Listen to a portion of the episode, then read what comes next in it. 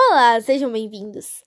Esse é o episódio 8 sobre a história do Holocausto e hoje nós vamos falar sobre os julgamentos em Nuremberg.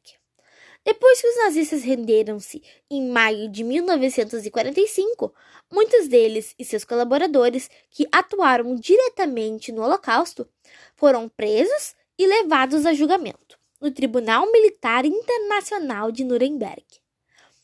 Os julgamentos em Nuremberg estenderam-se durante nove meses e condenaram alguns nazistas à morte por enforcamento, enquanto outros receberam penas de prisão perpétua ou por certa quantidade de tempo. Entre os condenados à morte por um enforcamento estavam Hermann Göring, chefe da Luftwaffe, Força Aérea, e Joachim von Ribbentrop, ministro das Relações Exteriores da Alemanha.